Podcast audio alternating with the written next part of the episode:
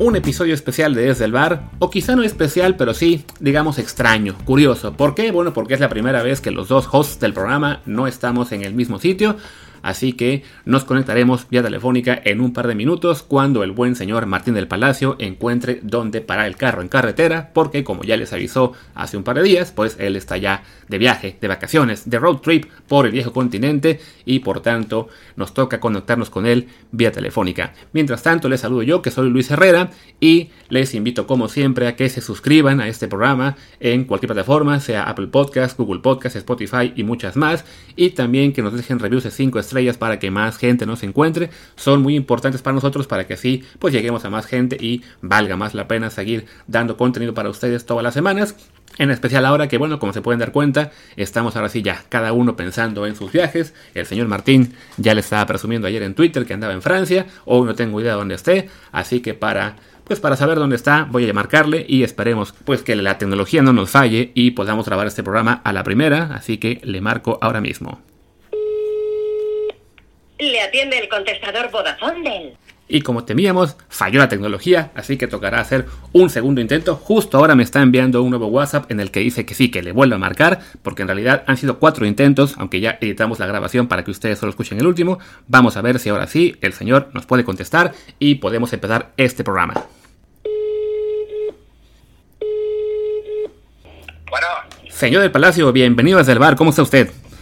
bien, bien, gracias. Aquí manejando en, en la carretera en Italia que están arreglando todo el tiempo y es desesperante. Ya, o sea que es como estar en casa, ¿no? O sea, en México. Sí, sí, literal, literal. Aunque la, la carretera está en un, po- un poco de mejor estado. Bueno, las carreteras de México también están bien. No, nada más es que está en obras todo el rato. Esa es, esa es la realidad. Y muchos, eso sí, muchos trailers. Ya. Eh, entonces sí, por lo menos como mexicanos estamos acostumbrados a esa, a esa panorámica, así que nuestro público que escuchó ya los últimos 14 intentos por marcarte, eh, sabrá, sabrá lo que estás viviendo. No, en realidad solo escucho el último. Eh, Edité los demás para que la gente no, no pueda, no tenga que sufrir todos estos intentos que hicimos por horas y horas para, que, para encontrarte al teléfono. Qué bueno, qué bueno. Gracias a la magia de la tecnología de- digital. Así es. Y bueno, vamos ahora sí a empezar con el programa de hoy, porque si no se nos acaban los minutos de, de tiempo aire, que tenemos ficha amigo y, y pues es caro acá. Así que, ¿qué te parece si empezamos con el tema que habíamos platicado ayer sobre Oribe Peralta? De, bueno, toda esta controversia que se generó en redes el miércoles por la noche, a, raíz de que tuvo un muy mal partido eh, en esta Copa Patito. Y, y que, y que que Paco Villa comentó en la transmisión al parecer que era hora del retiro y a fin de cuentas pues ahí ya se soltó la, la rebambaramba para que la gente que decía si se debía o no retirar a Oribe ya. A ver, es verdad que Oribe ya, ya está en declive desde hace rato. Eso, eso no es no para nadie. Es un jugador de 36, 37 años, no me acuerdo ya. Ahora, decir que su declive, o sea, hacer cualquier juicio con esa copa de chocolate francamente es ridículo, ¿no? Eh, ayer Paco mismo estaba diciendo que ya no que ya no iba a poder jugar ni en la MLS, eh, no, no tiene ningún sentido. Si en la MLS juegan un montón de, de veteranos ahí, ¿no? O sea, perfectamente podría jugar, pero bueno, hay que esperar un poco a ver cuánto pues cuánto de este rendimiento que tuvo en la Copa GN Patito puede, puede ser reflejado en el, campeonato, ¿verdad? Sí, yo ahí la verdad me tengo que poner un poco más del lado de Paco, no por lo que pasó el miércoles en la Copa esta, que la verdad es que solo vi unos minutos, pero porque sí siento que Oribe ya, pues ya dio, ya dio el viejazo, lamentablemente, como dices, tiene 36 años ya, este, y con el América en su último torneo, la verdad es que se le vio muy mal, llegó a Chivas y se le vio aún peor, entonces creo que sí está en ese punto en el que sigue jugando por lo que fue y porque su nombre a fin de cuentas, este, digamos que apantalló un poco a Chivas para llevárselo, pero el rendimiento que le vimos en cancha en el torneo clausura antes de que se parara ya era muy muy malo. Y cuando hablamos de retiro, pues creo que sí, se podría hablar de retiro, digamos, de, del alto nivel, en, nuestro caso, pues lo que sería Liga MX, quizá pensar en que se vaya a la MLS o a alguna liga así exótica como Qatar o China, que de repente fichan a seleccionados nacionales, porque, y como ha sido el caso, por ejemplo, en, a otros niveles de jugadores que, que dejaron Europa y se fueron a, a, esas ligas y pues la gente cree que están retirados, no sé, en su momento lo hizo Pirlo, lo hizo Iniesta, ahora mismo que está en Japón, lo hizo Xavi.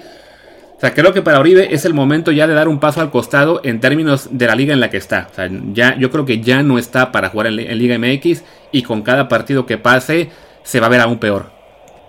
Sí, es posible, o sea, eso es muy posible. A mí, yo, o sea, yo no dudo que Oribe ya esté claramente en la parte descendiente, descendiente de su carrera. Ahora, me parece que hacer el juicio por este partido, en esta liga, en que es pretemporada realmente, pues no, no, no viene al caso, pero sí, o sea, yo no, no, si fuera él, pues yo sí trataría de irme al MLS, una liga en donde se defiende muy mal, como todos sabemos, donde se vive muy bien en Estados Unidos, eh, incluso en, en ciudades como, no sé, Cincinnati o como Kansas, que bueno, ya sabemos que por ahí andarán pulido. Eh, o sea, más, allá de eso, creo que Oribe puede, puede tener una, una vida muy razonable en Estados Unidos, ¿no? Y, los paisanos van a, van a estar contentos de verlo jugar y a él le va a ser más fácil contra en una, en una liga que se defiende tan mal. En eso creo que estamos de acuerdo. Sí, no, o sea, él va a, así que los paisanos estarán contentos de verlo a él y él estará contento de ver a los defensas rivales, entonces ahí puede extender su carrera por lo menos un par de años, sin duda. De acuerdo. Y bueno, hablando también de la MLS, otro tema que el que queríamos comentar rápido, pues fue un poco esto que, que platicamos ayer, de que un jugador de 18 años de la MLS se fue al Borussia Mönchengladbach, ya ni me acuerdo del nombre del jugador en este momento, pero bueno, comenté en Twitter que este es el punto en el que sí creo que la, la, liga estadounidense está trabajando mejor que la nuestra y que es simplemente en la de dejar salir a sus prospectos, ¿no? Que es, si tienen un chico de 18 años con potencial y llega una oferta europea, lo venden de inmediato, lo dejan irse.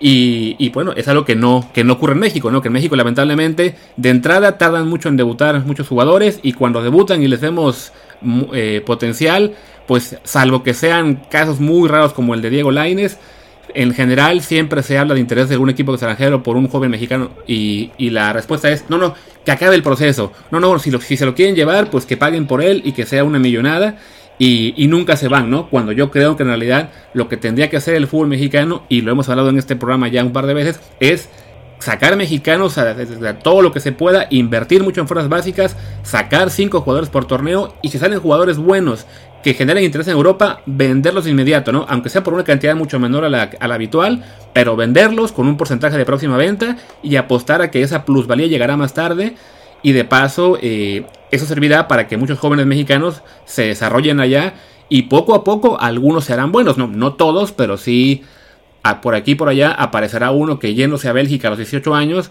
resultará que a los 22 es una figura en Alemania o en Italia, ¿no? O sea, estoy de acuerdo en principio, o sea, sí, sí tendría que ser así, pero también creo que esas transferencias de la, de la MLS tienen que ver con el mercado mismo.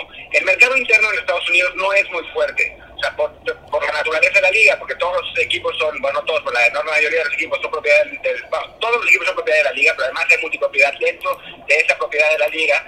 Eh, el mercado interno, en general los, los, jugadores no cambian de club, no, no funciona como en México, no hay esa competencia y entonces, a diferencia de eso, en la Liga MX sí hay un, un mercado interno muy robusto que le permite a los clubes eh, mexicanos sacar mucho más dinero en transferencias locales que lo que tendrían en Europa. Entonces, si el Borussia Mönchengladbach llega a ofrecerle 2 millones de dólares a un equipo estadounidense por un jugador de 18 años, pues es la mejor oferta que podría ofrecer y entonces que podría recibir, perdón, y entonces por eso lo venden también. En México es otra cosa, ¿no? O sea, si hay un, talento de, eh, de 18 años que sale de Tigres, y aparece un club ofreciéndole 2 millones de dólares, le ríen en la cara, ¿no? Porque saben que, eh, Tigres es un mal ejemplo, pero digamos Querétaro, porque sabe que eh, cuando cumpla 20, Tigres lo va a comprar por 6. Entonces, sí, estoy de acuerdo en que ese tendría que ser el, el, objetivo en México y el enfoque, pero también, sí, sí, o sea, no me parece que sea que la Liga MLS, que la, el, MLS, perdón, está trabajando mejor que la Liga MX necesariamente, simplemente que la situación del mercado es lo que, lo que determina este tipo de cosas. Y ahora, con la situación de la pandemia y con eh, los cambios económicos, pues sí puede haber una, una nueva adaptación de la Liga MX a ese asunto también. Sí, porque a fin de cuentas, pues ya el, el mercado está golpeando duro a, a, los equipos, ya sea por el tema de televisión, de que los que están con Fox Sports están temerosos de que no van a poder tener eh, los, los, pagos que tenían ya prometidos, por, por, lo que hablamos igual el miércoles de todo este conflicto de quién se queda con Fox Sports y, y si va a seguir pagando sus contratos. Televisa TV Azteca, pues ya sabemos que en cuanto no haya competencia van a aprovechar para, para pagar a la, baja a los, a los equipos que, que tengan que rezar con ellos. Y además, bueno, el hecho de que no haya público en los estadios, de que en general la economía mexicana está recibiendo un golpe durísimo, desde antes de la pandemia y ahora más, pues sí complicará las cosas para, para el mercado en general interno. Y ojalá, digamos, de, todo lo malo que eso es y que es mucho más importante que, el fútbol en sí, pues por lo menos salga algo bueno que es el, empezar a ver a más jugadores mexicanos irse. Eh, apenas Antier se empezó a hablar un poco de Gerardo Arteaga, este chico de Santos, lateral izquierdo, que al parecer lo quieren en Bélgica, que ya el club mexicano aceptó que, que hubo un contacto, hay un interés, pero no ha habido una oferta formal. Y pues ya sabemos esa historia, ¿no? Siempre se habla, no, pues hubo contactos, no hay una oferta formal y la realidad es que no hay oferta formal porque cuando preguntan por los mexicanos, el club mexicano dice, ah, no, pues voy a querer 8 millones y el 40% de su carta y evidentemente el club europeo sale espantado y no vuelve más. Sí, no, eso, de hecho no hay ninguna duda y sí me parece que va a haber una una modificación importante en, ese sentido, ¿no? O sea, creo que eh, la Liga MX se va a ver afectada por varios varios factores que ya, mencionamos ahora ahora en, esta misma conversación y también antes, que es el dinero en la televisión y la pandemia, ¿no? La, la fortaleza económica de los clubes mexicanos va a ir a la baja en general y eso tiene ventajas y desventajas. Una de las ventajas es precisamente que los jugadores mexicanos van a poder salir finalmente al extranjero por una valoración que vaya mucho más acorde a lo que a como opera el mercado internacional en lugar de la burbuja que, suponía la la parte la parte negativa es que pues seguramente no van no se van a poder traer extranjeros tan sí, bueno, quizás también porque así eh, los prospectos mexicanos tendrán más oportunidad y, y, al final de cuentas como ya los equipos mexicanos ni juegan Copa Libertadores lo mismo Copa Champions se puede bajar igual. Sí, lo que sí también debo comentar es que, bueno, igual te lo platiqué ayer, es que en cuanto comenté esto en Twitter, empezaron a aparecer las típicas respuestas eh, que le echan de la, la, culpa de todo a la prensa, y sí, yo ya estaba un poco harto, en particular eh, hubo una que creo que ya borró la persona que me escribió, que decía la, típica, ay, es que las televisoras los inflan y luego resultan que no son tan buenos. Y si yo pensé, bueno, ¿en serio la gente es tan tonta que porque una televisora o un periodista hable bien de un jugador, entonces ya nos creemos que es la quinta, la octava maravilla del mundo y por eso cuando no lo es nos enojamos? Digo, por favor, o sea, sí es cierto que hay eh, periodistas que inflan jugadores, pero en términos generales, creo que la verdad es que el mercado mexicano y sobre todo lo que es la prensa pues es hasta cierto, punto razonable comparado con lo que de repente vemos en Sudamérica o en España. Y a fin de cuentas, si un jugador es bueno, se dice. Si un jugador tiene potencial, se dice. El hecho que digamos que un jugador tiene potencial no significa estamos diciendo que es la próxima estrella de clase mundial. Si el aficionado, porque escucha, ah, tiene potencial, entiende eso, el problema no es ni del jugador ni del periodista que alaba a ese jugador. Es del fan tonto que no puede tener cierta conciencia y cierto contexto de lo que está pasando, ¿no? O sea, a ver, yo no sé si la gente tanto, claramente eh, mucha gente se inculta y ama las conspiraciones, ¿no? Y las, las televisoras son el villano perfecto para acomodarles todos los problemas del, del, fútbol mexicano, ¿no? Digo, yo el otro día estaba hablando con una chava que creía que en, las vacunas iban a inyectarnos chips líquidos, literal, chips 5G líquidos en las, en las vacunas para, para controlarnos. Y entonces ella decía que ella no se iba a poner la vacuna del coronavirus porque la iban a controlar con ese chip líquido. Para, para que te des una idea. O sea, comparado con eso, lo de las televisoras es de, es de, es cata minuta, ¿no?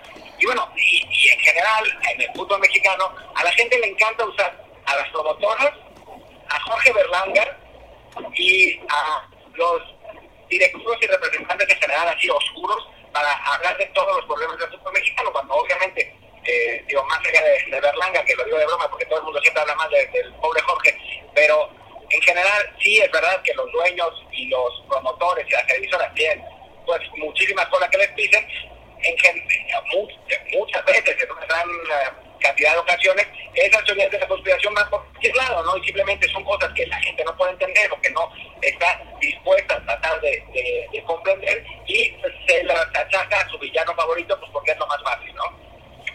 Sí, sí, así es. Y a fin de cuentas, pues es, parte de todo este, este ciclo tóxico que hay en el fútbol mexicano que, es de nunca acabar. Así que para acabar el ciclo en este programa, yo sugeriría que mejor hablemos de una cosa más divertida, más entretenida, que es el sorteo de la Champions. ¿Qué te parece? A ver, yo no lo he visto, así que por favor, infórmame, Luis, eh, así como, como informarás a nuestros.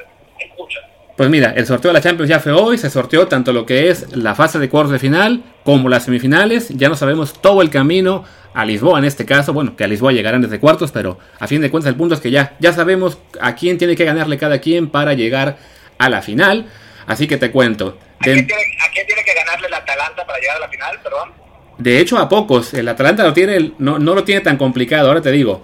De entrada, el, el, lado duro del cuadro. El ganador del Real Madrid contra Manchester City se enfrenta al ganador de León Juventus. O sea que podría haber un Real Madrid contra Cristiano Ronaldo. O, lo más probable, Sería- un City Juventus. bueno, aunque, claro. Pep, Pep contra Pep contra Cristiano, vamos. Exactamente.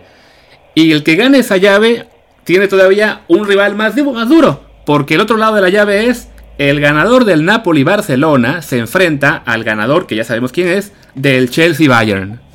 Wow. O sea que podemos tener literal un Barcelona Bayern y un, y un Real Madrid Juventus en, en cuartos de final y después un Madrid Barça en semifinales. Digo, está difícil para Madrid, pero podría pasar. Y también para el Barça, de hecho, ¿no? O sea, digamos que lo más factible en esta llave es quizá Bayern City o Bayern Juventus, pero sí, que es el, el juego que me acuerdo que tenemos fijado en la mente desde hace ya como 40 episodios, como 50 episodios, cuando hablamos con Jazz Corona, de ese hipotético Bayern Juventus, pues se nos puede dar, ¿eh? O sea, está, está difícil porque sí, quedó ese, ese lado del cuadro eh, City, Madrid, Juventus, León bastante poderoso. Y bueno, ni se diga Bayern, Barça, con todo y que el Barça esté en este momento pasándola, pasándola mal, pues sigue siendo el Barça, sigue siendo Messi, sigue siendo un duelo a un solo partido. Está realmente durísimo de ese lado, ¿no? Y te acuerdas, creo que en aquel, en aquel episodio que hablábamos con Jazz, él decía que prefería la Juve, ¿no? Que le parecía que la Juve era mejor equipo que el Bayern. Me pregunto si sigue pensando lo mismo ahora. Le voy, le voy a hablar a ver si quiere estar con nosotros el lunes y así de paso no- re- llenamos un poquito más fácil este espacio en el que estábamos eh, cada quien en un país distinto. Pero sí, no, la verdad es que está interesante y sí, se, se nos puede cumplir el deseo de saber quién, es, quién está mejor en este momento. Y yo creo además que en este lado de la llave probablemente se define el balón de oro de paso, ¿eh? porque están Lewandowski, está Cristiano, está Messi, está De Bruyne y el resto de los del City. Está realmente interesante. Hasta Benzema por ahí se puede colar. O sea, la, la cosa se puso muy, muy interesante de este lado, ¿no? Uy, pero en- es que en el otro lado del cuadro, ahora ya me dirán los equipos, está el, el que para mí es el gran candidato a ganar la Champions y que parece tener un camino más, más libre. Pero a ver, di- dinos los enfrentamientos. Pues de otro lado del cuadro, el gran candidato Atalanta se tiene que enfrentar al Paris Saint Germain y el Atlético de Madrid se enfrenta al RB Leipzig. Uy, bueno, el gran candidato a ganar la Champions para mí es el Paris Saint Germain, cada año, debo decir, pero bueno, este año además, viendo ese cuadro, o sea, yo veo al, al como enorme favorito. El Atalanta es un, es un equipazo al punto que ha ganado todos sus partidos desde que volvió la Serie A. Eh, el Atlético es un equipo bien difícil de jugar, ¿no? O sea, a, ver, creo que tienen chance los tres, pero si me, si me pones a apostar, yo pongo al, al PSG como amplio favorito con el asterisco de que no ha jugado un solo partido desde, desde que empezó la pandemia, ¿no? Entonces vamos a ver, pero digo, Mbappé y Neymar, si, si vienen bien, si están a 100% de su capacidad, si al final de cuentas eh, llegan rodados, pues tienen que partir para mí como absolutos favoritos en esta llave. Sí, ahí como dices, el, gran problema es sin duda el hecho de que el París, como no se reanudó la liga francesa, pues no ha tenido actividad. Sí están ya entrenando, me parece que sí están ya jugando amistosos eh, en, en Francia, pero evidentemente el nivel competitivo no es el mismo. Y ahí estará el peligro de enfrentar a un Atalanta que no solo viene muy muy bien desde que se reinició el, el torneo italiano, sino que además por las fechas va a llegar sin mucho, sin mucho lapso entre la jornada 38 de Italia y este duelo de cuartos de final ante el, ante el París.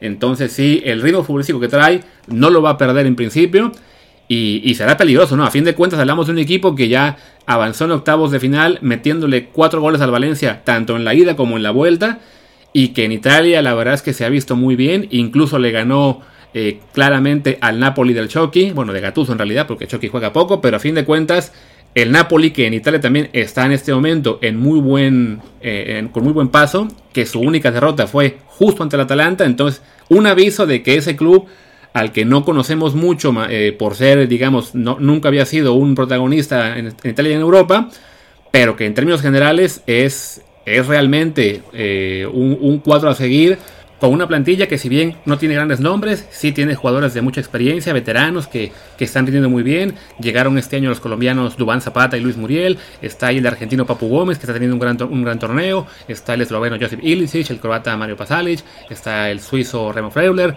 el portero este joven Pierluigi, Pierluigi Golini. Entonces, es un equipo realmente interesante que quizás no es un ejemplo como el de Leicester hace unos años, que después se fueron todos a los más importantes equipos grandes, porque hablamos en este caso de una plantilla con una base más bien más, más viejita, con, con menos futuro en teoría, pero que sí está rindiendo muy bien y que serán sin duda un rival muy complicado, que ha sido muy competitivo en, Italia y en Europa, y que sí, veo difícil que le ganen al Paris Saint Germain, pero la posibilidad ahí está, ¿no? Y en fin de cuentas, ese cuadro lo que nos va a dejar es de que por lo menos está garantizado de que el día de la final, uno de los finalistas va a estar buscando su primera corona. Porque del, lado del cuadro del Atalanta, el PSG, están, no, no ha ganado nadie, ¿no? El Atlético que ha perdido dos finales y el Leipzig, que es un equipo eh, relativamente nuevo, bueno, no relativamente nuevo, nuevo, el PSG que siempre ha decepcionado en la en la Copa de Europa ya ganó una vez una, una Copa de la UEFA, me acuerdo cuando estaba Ray el brasileño, pero eso hace muchísimos años, y, eh, y el Atalanta que bueno, pues tampoco, tampoco tiene esa experiencia, y del otro lado acumulan títulos, deben ser como 25 30 títulos entre ellos. Sí, hablamos de Real Madrid con 13, Barça y Bayern tiene 5 cada uno, la Juventus 2, y a eso suma todas las finales que jugaron y perdieron cada uno de sus equipos, que entre los cuatro deben sumar unas 20. No, sí, está, está cañón, ¿no? Digo, se podría dar que acabe siendo finalista del Manchester City y entonces tendremos un campeón nuevo ya garantizado. Pero, pero vaya, sí, el, camino para los de Pep está mucho más duro que el que tienen enfrente lo que sería los, el Paris Saint Germain. También porque, bueno, más mal que bien, el, en, esta, en ese lado del cuadro más duro todavía están en fase de octavos. Entonces sí, hablamos de ocho equipos aún en competencia. Mientras que ya del otro lado quedaron los que ya avanzaron eh, en, la, en, la, en, la, ronda anterior antes de que parara el torneo. Y pues sí, ya es un camino más, más directo, ¿no? Dos partidos y están en la final. El caso del resto, pues tienen que jugar tres más la final. Entonces también por ahí ese cansancio acumulado, esa, esa presión por estar enfrentando a rivales muy potentes en cada, en cada encuentro, pues también puede jugar en contra de, esos, de los más grandes. Y, ver que por fin veamos al París o al Atlético si da la sorpresa también. Eh, por fin ganar la, la Copa de Europa que tienen ya años buscando, ¿no? Digo, la verdad es que por muchas razones es un gran sorteo. por esa que, que estabas mencionando, de que, de que podría ser una final con dos equipos que nunca la han ganado. Después, por otro lado, porque los eh, de la conspiración que se la pasan rompiendo las pelotas con... Eh, le dieron el, el, lado fácil al Real Madrid, le dieron el lado fácil al Barcelona, el platinato, bla, bla, bla, bla, bla. Ahora se tienen que callar porque van a tener que jugar entre ellos y la tienen complicadísima de cualquier modo y el, lado tranquilo está, digamos, del otro lado. Y también porque la verdad, y esto suena, va, va a sonar súper super bizarro, pero se me antoja, el partido que se me antoja más es el que dicen de Atalanta. O sea, va a ser un, partido entre dos equipos que son eminentes ofensivos, que, que o sea, su, su principal característica es dar espectáculo y después, si, alguno de los dos tiene que enfrentar al Atlético, se van a enfrentar al otro lado, ¿no? A, a, un equipo que, que sabe hacer muy bien, que es, que es duro, que, que, que, es muy intenso y que lo va a hacer, o sea, va, va a hacer esos duelos fascinantes. Obviamente los del otro lado, pues si tenemos un Manchester City, Barcelona, sin hablar, Manchester City, Bayern, Real Madrid, Barcelona, hay un montón de, de partidos interesantes, pero de, cualquier modo no, no parece haber no, ninguna serie así definida de antemano como si estuviéramos hablando, no sé, de si juegan el Manchester City contra el RB Leipzig, ¿no? O sea, me parece que están parejos todos los partidos y van a estar buenos además. Sí, sí, quizá en este momento la que acaba siendo más dispareja es la de Atlético contra Leipzig, por el hecho de que Leipzig no podrá contar con Timo Werner, que ya fue vendido al Chelsea y ya se sabe que no va a jugar la Champions eh, con, los alemanes, y evidentemente la que ya está decidida, que es la del Chelsea Bayern, salvo una hecatombe para los alemanes, también ya sabemos que el Bayern estará en cuarto final, pero el resto, como dicen, ¿no? O sea, podemos tener favoritos, pero en todos los duelos hay, hay razones para pensar que, que el desfavorecido tiene chance. Incluso, por ejemplo, hemos hablado mucho de la Juventus y, y, ni una palabra de León, y a fin de cuentas de León va con ventaja en ese 1-0, ¿no? Entonces, eh, mete un gol en Turín y se complica muchísimo la cosa para los de Cristiano.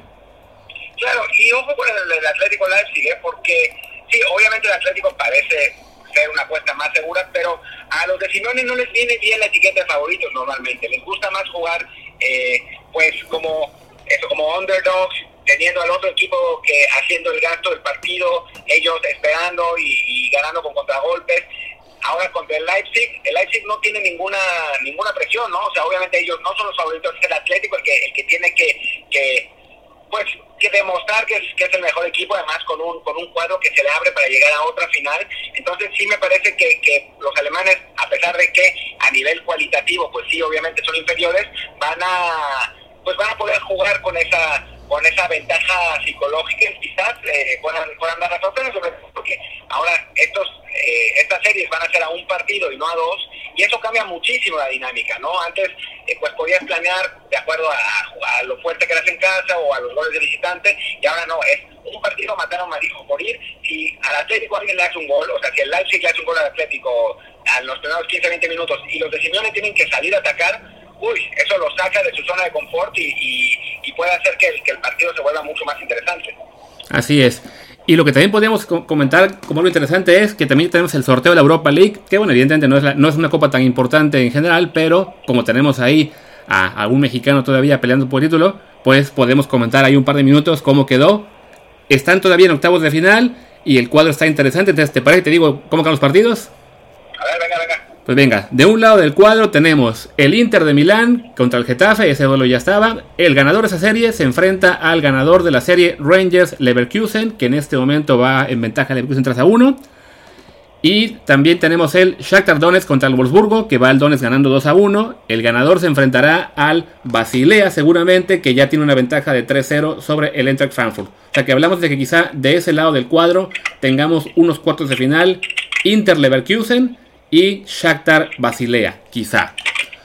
El, el, Shakhtar gran favorito a llegar a la final, como los ucranianos suelen hacer en la, en la Europa League.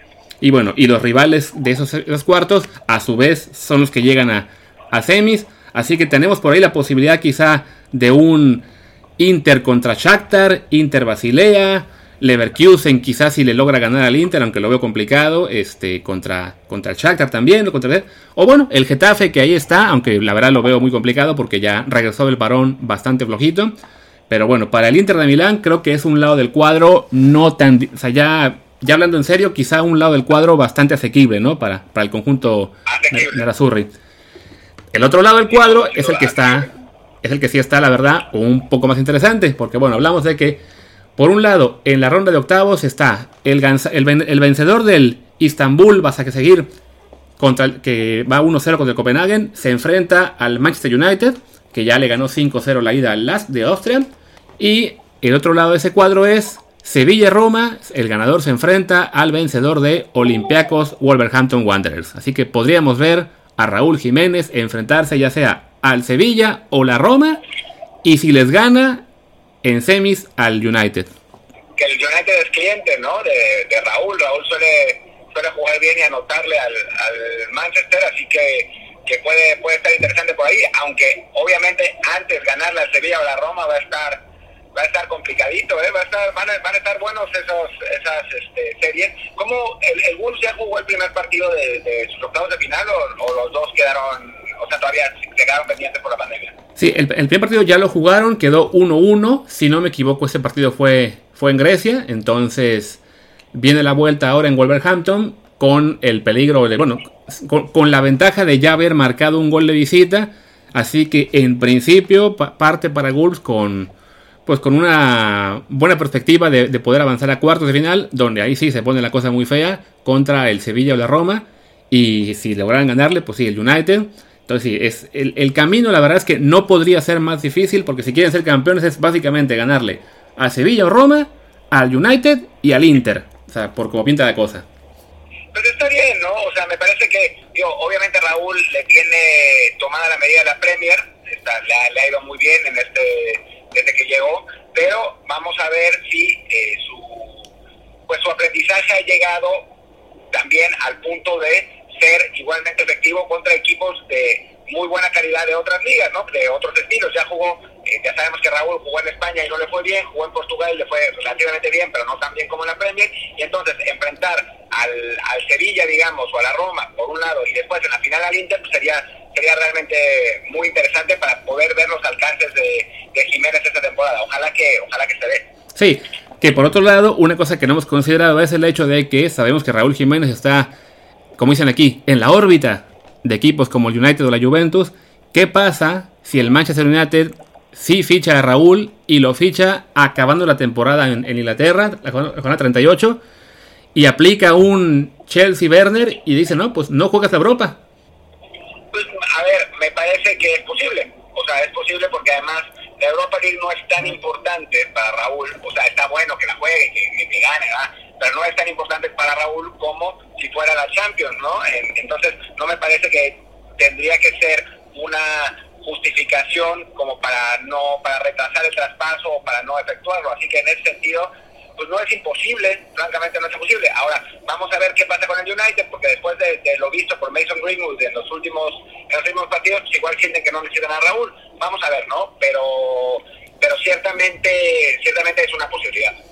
Sí, así es. Y bueno, la verdad es que uno como, como, digamos, en el lado de fan de uno, pues sí quisiera ver a Raúl jugar todo el torneo y, y que hasta donde sea que llegue el Wolverhampton y después de eso anunciar cualquier fichaje, pero ya lo que es el lado realista, lo que sabemos cómo se maneja el mercado, la verdad es que si hay algún club interesado en, en Raúl, pues querrá ficharlo y pedirle que deje de jugar en cuanto acabe el torneo, el, torneo inglés, me quiero decir, que es el mismo caso que pasó con Timo Werner y el Chelsea, porque bueno, a fin de cuentas, pues el, equipo comprador está haciendo una inversión importante ¿eh? y pues si, si, tienes ya amarrado a un jugador, lo que quieres es que no arriesgue ya más la posibilidad de lesiones. En el caso del Chelsea con Timo Werner, no le podían pedir que no jugara la Bundesliga, porque a fin de cuentas este, pues era parte de su contrato normal y, y las fechas además, en este caso, se ajustaban para que la liga alemana acabara antes del 30 de junio. En este caso, quien quiera fichar a, Raúl no le podrá pedir que no acabe de jugar la, la, Liga Premier, pero sí, sí le puede pedir, ¿sabes qué? De Europa League te olvidas, ya mejor vete a descansar un par de semanas y te reportas a entrenar con nosotros de inmediato, porque a fin de cuentas, pues sí, ya se, quien sea que compre a Raúl lo hará invirtiendo una muy fuerte cantidad de, de euros, seguramente se, se ha hablado de por lo menos 50 millones de euros, incluso hay quien manejó 100, no creo que llegue a tanto, pero sí por una inversión de ese nivel, evidentemente no te puedes arriesgar de que, ah, sí, que juegue tres partidos más y, y pues con suerte no, no le pasa nada, ¿no? La, lo, lo, normal sería que no le pase nada, pero el riesgo de lesión siempre va a estar. Y a fin de cuentas, el hecho de que pueda o no ganar una Europa League no es un factor determinante, yo creo que ni para Raúl, ni para el Wolves, ni siquiera que si lo quiere vender, pues lo querrá vender bien vendido y no poner en riesgo esa, esa entrada de dinero por jugar un par de partidos más.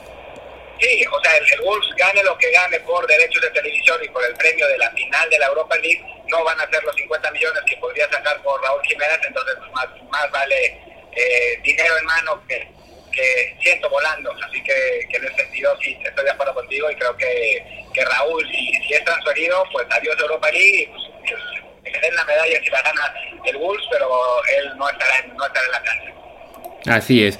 Y bueno, yo creo que con eso ya estamos a punto de llegar al final de este programa. Ya pasamos la, la media hora con todo y los 14 intentos de, de, llamada a distancia. Pero antes de eso, quiero que hablemos rápido un par de minutos del tema que me tiene eh, preocupado desde hace varios días. Que es... A ver. ¿Jack era o no una fantasía de Rose? no, en realidad lo que, te, lo que te quería preguntar rápido era el tema que se mencionó ayer de que se puede caer la venta del Querétaro que lo, lo, iba a comprar el, el, grupo inversor de Atlante y parece que se echa para atrás el socio que ponía el dinero porque le habían vendido la idea de que iban a comprar el Querétaro para convertirlo en Atlante, resultó que no va a ser así y pues ahora no les quiere pagar, ¿no? Pues lo que pasa es que el, el de la gana es atlantista de, de corazón, no me acuerdo exactamente el nombre, pero es atlantista de corazón y es que ya de Atlante en primera división. De pronto los que los operadores, eh, que es eh, Manuel Blarde y Greg Taylor, donde estaba ah, en Querétaro, obviamente, eh, dicen, bueno, pues en Querétaro hay mucho más potencial de dinero, ¿no? Que, que llevar a Atlante, que es un equipo que al final de cuentas se tuvo que ir de la Ciudad de México porque no generaba el, el dinero suficiente, pues a final de cuentas sí es, sí es una, una plaza en ese sentido pues más generosa la de Querétaro y los queretanos quieren a sus gallos blancos, es su equipo, o sea que llevar a Atlante a Querétaro pues tampoco es opción, entonces tiene, tiene cierta lógica, hay una, una, un problema de intereses ahí. Ahora, ¿cómo van a resolver eso en la Liga MX? Si es que pasa, pues quién sabe, porque ya hicieron todo el toda la paramaya de, de mover a los equipos y bla, y ahora, y ahora pues, quién sabe qué van a hacer. O sea, quizás, a final de cuentas, eh, el Querétaro se lo siga quedando caliente, pero pues ya lo dejó sin jugadores porque se llevó a todos los buenos a, a Tijuana,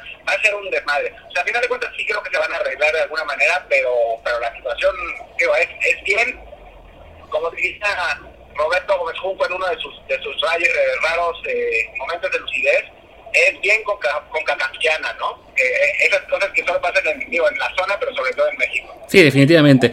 Lo que sí hay que decir que en ese caso, por lo menos para los fans de Querétaro, entre toda la preocupación que tenían por perder a su equipo eh, a, a, manos de este empresario que es fan del Atlante, que se llama Emilio Escalante, por lo menos el torneo creo que se pueden, se pueden estar tranquilos de que quizá no se vaya a, el, el, equipo a, a, a Atlante este año si se, va, se echa para atrás este empresario, pues ni, siquiera se va a ir, porque a fin de cuentas el, el, el dueño sigue siendo caliente.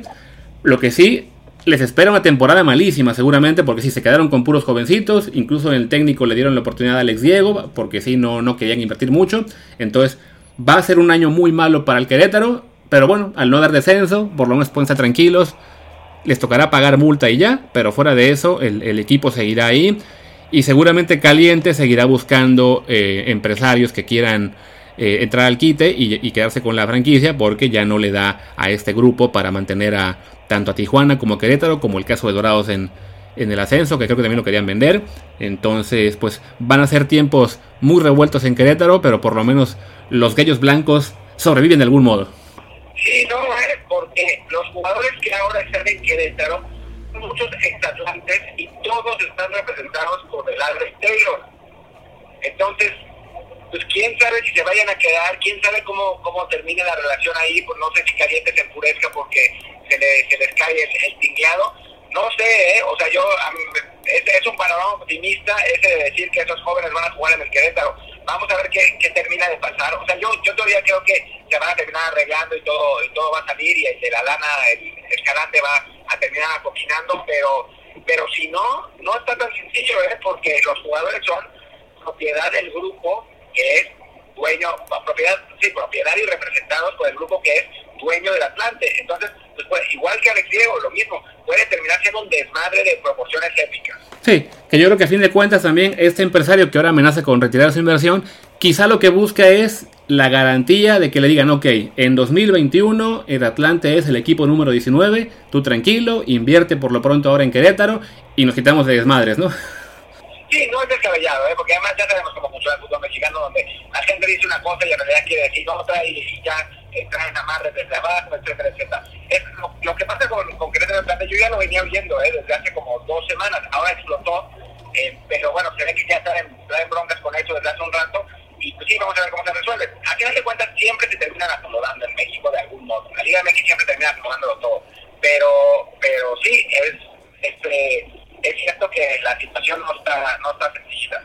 Y bueno, yo creo que ahora sí ya es un buen momento para, para cortar por ahora este programa, sobre todo porque se me están acabando los minutos de mi ficha amigo, así que vamos a parar por hoy.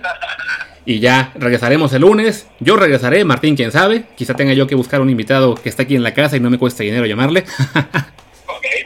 Vale, pero bueno. Pásate, pásala bien en tu viaje, mano. Sube muchas fotos a Instagram para que el público vea cómo, cómo sufres en este tour por Europa. Que no te agarre ninguna cuarentena imprevista. Y ya nos encontraremos más adelante en el camino, seguramente. Sí, sí, sí. Bueno, pues ese, es el plan. Y creo que el lunes no va a haber problema porque yo ya voy, no voy a estar manejando. Voy a estar en un lugar como, como internet y va a ser todo más sencillo. Me agarraste yendo de Mónaco a ver si Así que se puso más complicada la cosa. Pero creo que el, el no. Y si todo sigue conforme al plan, ya el miércoles ya menos bronca tendremos todavía. Perfecto. Pues venga, muchas gracias a nuestro público que nos sigue. Les recordamos como siempre que se suscriban a este programa en todas las plataformas, Apple Podcast, Google Podcast, Spotify y muchas más. Y también que nos sigan en Twitter en arroba desde el bar POD. Yo soy Luis Herrera y mi Twitter es arroba LuisRHA. Yo soy Martín del Palacio y mi Twitter es arroba martindelp. Venga, hasta pronto. Chao. Chao, gracias.